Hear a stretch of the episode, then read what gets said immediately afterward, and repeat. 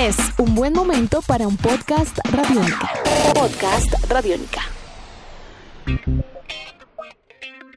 Amigos de Radiónica, sean bienvenidos a una nueva entrega de En Descarga Radiónica, el podcast, un espacio en el www.radionica.rocks donde semana tras semana, como todos los martes, nos encontramos con ustedes para hablar acerca de todos estos temas que nos encantan y que nos fascinan entre cine, televisión, cómics, videojuegos y mucho más. Mi nombre es Iván Zamudio, arroba Iván Zamudio 9 en Twitter, arroba piloto.espacial.3000 en Instagram y me encuentro el día de hoy, como siempre, con el, el caballero de la noche, con el grandiosísimo e inigualable Diego Bolaños, arroba Bolaños y Estrada. Maestro Diego, ¿cómo vamos? ¿Cómo va todo? Muy bien, gracias por lo de Caballero de la Noche porque en esta etapa de mi vida no me ha quedado jamás mejor el título de Caballero de la Madrugada, más bien. Eh, Iván, como siempre, un placer eh, hablar con usted, charlar y, y charlar también con los oyentes de este podcast que se pueden reportar a través de redes sociales. Recuerden que siempre que quieran que charlemos de algún tema en particular o tengan alguna opinión, crítica o recomendación lo pueden hacer a través de las redes sociales de Radiónica. Estos podcasts están hechos para llenarnos de contenido y, y llenarnos la cabeza de estos temas que nos encantan. Así que esto de lo que vamos a hablar es un momento bien especial y bien importante dentro de la cinematografía y dentro del género de superhéroes que yo creo que hasta este momento, hasta esta película, había tratado y había luchado por encontrar ese gran referente dramático que lo pusiera y lo catapultara como un género para reconocer, para respetar. ¿No le parece, Iván? Sí, y es la muestra de que el tiempo pasa. Bueno, el próximo...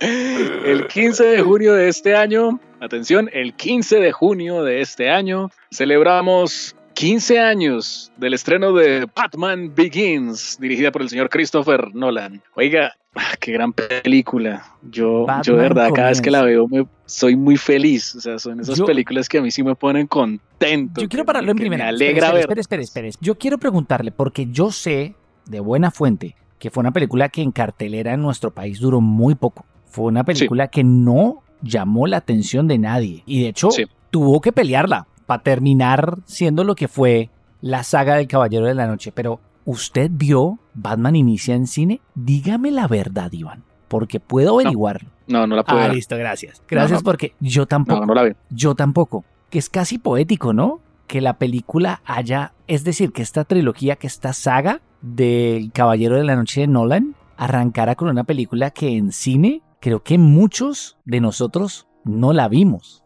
Yo creo que eso tiene una razón de ser, por lo menos para el caso colombiano. Puede que en el caso de los Estados Unidos no, porque pues hay que tener en cuenta las cifras, ¿no? Fue una película que se hizo con 150 millones de dólares y recaudó 373. O sea, le fue bien, Sí. pero le fue mejor Me- cuando sacaron la segunda, pues. Le fue O sea- bien. Gran, gran forma de decirlo. El tono, el tono, el tono. Las No, es que le fue, le fue bien, porque a la segunda le fue mejor. Entonces, no, de verdad fue un, buen aliciente, fue un buen inicio. Lo que pasa es que acá en Colombia yo siento que la película no se publicitó tanto porque yo creería que acá en nuestro país el efecto Batman había quedado muy mal después de lo que pasó con George Clooney, ¿no? Eh, en Es el que- país y en el planeta. Eh, No, pues también, pero yo creo que acá en Colombia como que sí nos olvidamos de Batman completamente porque es que después de eso Joel Schumacher lo que quiso hacer fue tomar la, la serie de Adam West y de Burt Ward y ponerle mucha plata, ¿no? No, eso no fue no terrible. Entonces bueno eso fue una descalabrada. No hay nada bueno que, No. que decir. Cuando no tengas nada bueno que decir, no digas nada.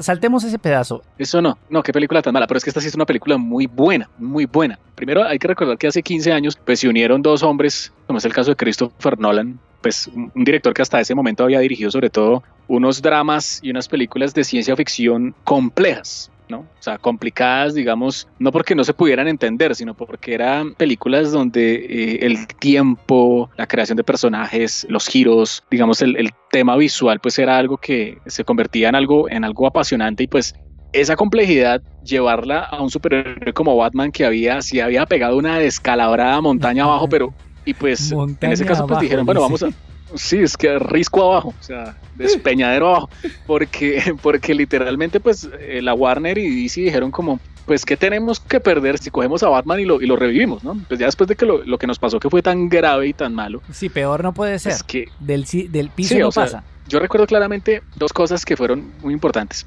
Christopher Roland les dijo, vea, si ustedes me dejan hacer a mí a Batman, yo la hago y no me vengan a decir nada. Déjenme hacer una película o sea, de autor. Sí, déjenme a mí sentarme a hacer Batman, yo aquí tranquilo, llamo a David S. Que él escribe muy bien, adapta muy bien guiones de cómics y eso, y porque él sabe cómo es esto. Déjenme aquí, yo me siento con, con David S. Goyer y hacemos esto. Y pues el resultado, Diego, hace 15 años fue que trajeron, yo creo que la mejor adaptación que ha podido haber a live action de Batman año 1. Porque es que es hermoso, o sea, es, es, hermoso el, viaje de Bruce Wayne joven, cómo regresa, se apropia del traje, se apropia de la identidad, eh, surge como superhéroe. No, eso es, esa película es magia y además que yo creo que una cosa que caracteriza a Christopher Nolan y sobre todo que lo hizo muy bien con Batman fue crear un Batman real. Porque es que, o sea, lo que usted dijo estuvo muy bien de olvidar completamente a... Batman Forever. A, a, qué, a, no, no, a, a Batman, y Robin. Y Robin. Forever era, Batman era y Robin. Keaton.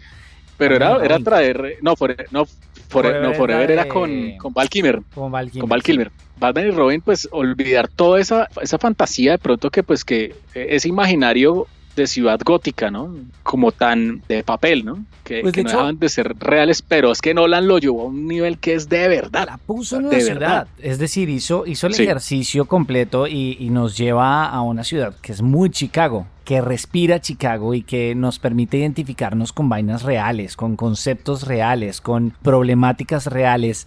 Y es eso, es que además es una gran película de historia origen, pero yo creo que las películas de superhéroes buenas son las que logran este ejercicio. Y es que si usted le quita la capa, sigue siendo buena. Y esta es una película que le pasa eso. Usted le puede quitar la capa y él pudo haber llegado a convertirse en policía o pudo haber llegado a convertirse en empresario, a recuperar el trono de, de Industrias Wayne o de Industrias Díaz y terminar de otra forma. Usted le quita la capa a esta película y la película sigue siendo tremenda. Y yo la vi recuerdo muy bien, creo que era una última, hace 15 años era de las últimas oportunidades en las que uno pensó en alquilar una película, esta película yo la alquilé, no la pude conseguir en cine, vamos a verla. Y quedé como, Dios, ¿por qué? Nadie, es que fue una película creo que pasó desapercibida y todavía creo que para muchos pasa desapercibida, tal vez por la gran sombra de, del Caballero de la Noche, ¿no le parece? Sí, y, y créame que esa película salió, pasó desapercibida, pero de todas maneras hizo un eco muy grande, pues porque creó una trilogía que a decir verdad, pues eh, con la siguiente entrega de Dark Knight, pues que para muchos es considerada la mejor película de superhéroes de la historia, ¿no? O sea, y eso contrastado Sí. con Gatúbela, que también es de Batman y es la peor. O sea, sí, pero, pero a la hora de la verdad, es una película que los cineastas que han hecho cine posterior, sobre todo de superhéroes, siempre citan a Batman Begins como un referente de inspiración. Pues John Favreau dijo que Iron Man 1, él dijo, oiga, yo quiero hacer lo mismo que hicieron acá, pero con Iron Man. Es que Y lo logró. Es que creo que se convirtió en un referente de, de historia de origen. Es una forma tremenda.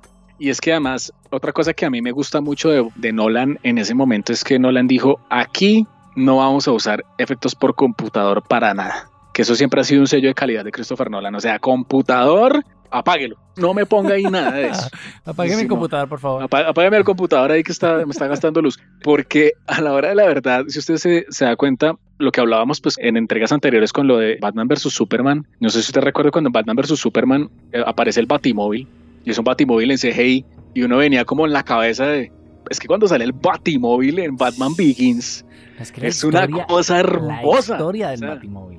Es, es como todo lo que está detrás de esto tiene, es verosímil. Es algo muy difícil de lograr, es decir, darle verosimilitud a un concepto de superhéroes en un mundo como el nuestro. Creo que, que lo que usted dice también es muy acertado y es que sienta las bases de cómo hay que hacer las cosas, ¿no? Claro, nada más recuerde la escena cuando este automóvil se llama el Tumbler, era un vehículo militar, Militar. eh, en fase experimental, y no sé qué, y lo tiene en negro.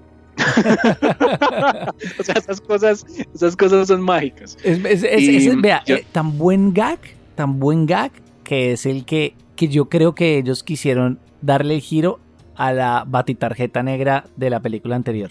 Para Claro. demostrar a los otros cómo es que se hace. Si usted lo piensa, es básicamente el mismo gag bien hecho. Es el mismo chiste, Claro. es el mismo guiño bien hecho. En vez de salir con la batitarjeta, lo tiene en negro.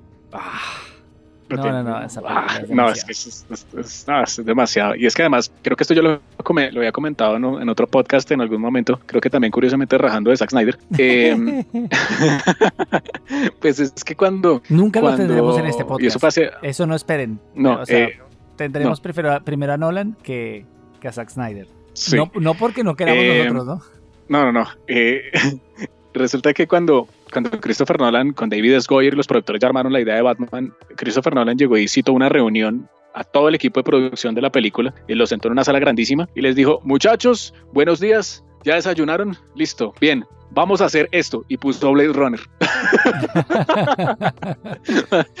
pues es que él dijo que básicamente vamos a hacer esto.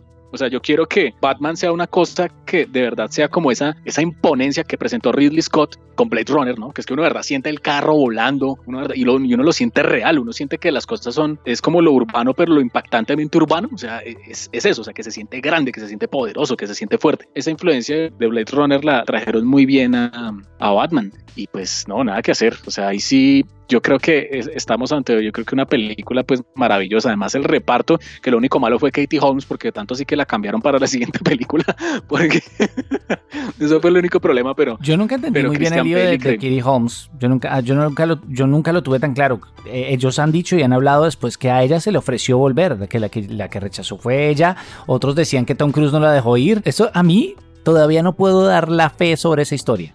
Sí, ¿no? Pero eh, de resto todo volvió. O sea, Christian Bale, un papel increíble. A veces critica un poco lo de la voz así, yo soy la noche. Bueno, eh, pero pues de resto Michael Caine. Se quedó, se quedó eh, sin voz tres veces, ¿no? Durante el rodaje, por tratar de, hacer esa voz que después se convirtió, sí, se convirtió en un, también se convirtió en un chiste, en un referente y en un chiste, pero le aportó, es decir, todo lo que le aporta el personaje de la película es, es bienvenido. Es que quedarse sin voz tres veces. Duro se nota que sí era algo forzado, es que era muy forzado esto de todo el tiempo, a toda hora. Y además que hay, otra historia curiosa y es que el tono de la voz, él la descubrió, o sea, él la puso a prueba. Con la primera escena con que eso se dio fue cuando hacen, el, vuelven, hacen como el remake de la famosísima escena del, del batigancho eh, en la película de Tim Burton que coge a Flash de las piernas y lo levanta y le habla. Ahí fue cuando él dijo por primera vez, esta es mi voz. Bueno, entonces ahí empezó todo el tema y, empezó a trabajar en el, en el, en el desarrollo de esto, pero él nunca había como o sea, él, le tocó sacar esa voz así en ese momento y se volvió el referente. Pero mire, Michael Caine hace un, un Alfred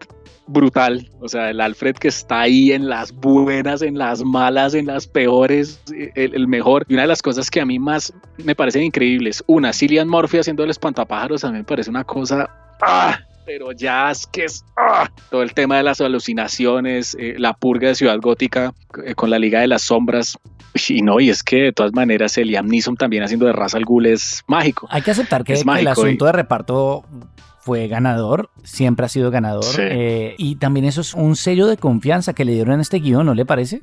Sí, y además le digo, una de las cosas que a mí más me encanta de esta película es Gary Oldman haciendo de Gordon. O sea, es que ese tema de que Batman está haciendo su parte, está salvando la ciudad y yo tengo que hacer la otra, el otro 50% para salvar esto y cuando Gordon se monta en el, en el Tumblr, en el, en el Batimóvil y va y lo ayuda, eso es muy de los cómics. Eso es, eso es, lo mismo que, que, que, en Man of Steel, Superman haciendo una parte y la otra mitad ayudando. Eso es una cosa que pasa mucho en las revistas, de entender que, que sí, el héroe está ayudándonos, pero nosotros también lo tenemos que ayudar en algo. Eso a mí me parece mágico. El proceso de un Bruce Wayne que se enfrenta a una ciudad para olvidar su pasado, o sea, todo, todo. Y cuando se, se, queda sin casa y al final lo que dice, pues es que las casas las hacen los ladrillos, lo importante es lo que tenemos adentro. Todo eso es no, es, una película que de verdad, esto es volver a, a, releer Batman año 1, pero de una manera muy avanzada. ¿Cree usted que algún día se pueda lograr algo como lo que logró esta trilogía arrancando con esta película? Oiga, qué buena pregunta y es muy difícil. Yo en este momento, a esta altura del año 2020, no le podría decir si lo que va a hacer Matt Reeves sea algo bueno. Yo le tengo fe, pero espero que sea algo completamente diferente y que siga, nos siga ayudando como a entender a Batman dentro de toda esa psicología, dentro de toda esa gama de, de, aristas que tiene obviamente desde los cómics, porque Batman es un personaje demasiado rico, o sea, es que todas las visiones, todas las versiones que siempre se le, se le adaptan a Batman, pues son muy buenas y son muy interesantes. Entonces yo espero que lo que haga Matt Reeves no sea copiar a Nolan, que le aprenda a Nolan, pero que nos muestre un Batman que sea algo tremendo. Es lo que a mí más me, me llama la atención que de verdad que ocurra esto. Yo le tengo fe a Matt Reeves porque es un gran director, pero es que Christopher Nolan es Christopher Nolan. no hay nada que hacer, entonces pues él dejó la vara muy alta con una película que de verdad uno no se cansa de verla. Son películas que de verdad uno se puede ver la trilogía de Batman tranquilito en un día, las tres películas así, y la va a pasar muy pero muy bien porque de verdad Batman Begins es, no, a mí me encanta, es una maravilla de película y de verdad que yo creo que Frank Miller debe estar, la vio y debe estar feliz porque sí se, adaptó muy bien, de verdad, lo que ha hecho Miller. Son 15 años de un gran momento para la historia del cine, para la historia del cine de los cómics y, los queríamos celebrar en este podcast que quedamos entonces planillados para otros. Se reportan ustedes a través de las redes sociales, quedamos muy pendientes, también recomendándoles que revisen todos los podcasts y contenidos de Radiónica en nuestra página web www.radionica.rocks. Recuerden, todos los martes tenemos un programa de podcast con novedades, estrenos y mucho más que ustedes pueden encontrar, como ya lo dije Diego, a través de la página o también a través de nuestra app radiónica, podcast como Tribuna Radiónica, podcast de Rock and Roll Radio, Calle Radiónica, entre muchos otros los encuentran allí mismo. Recuerden www.radionica.rocks. Nuestros podcasts están en radionica.rocks, en iTunes, en RTVC Play y en nuestra app Radionica para Android y iPhone. Podcast Radionica.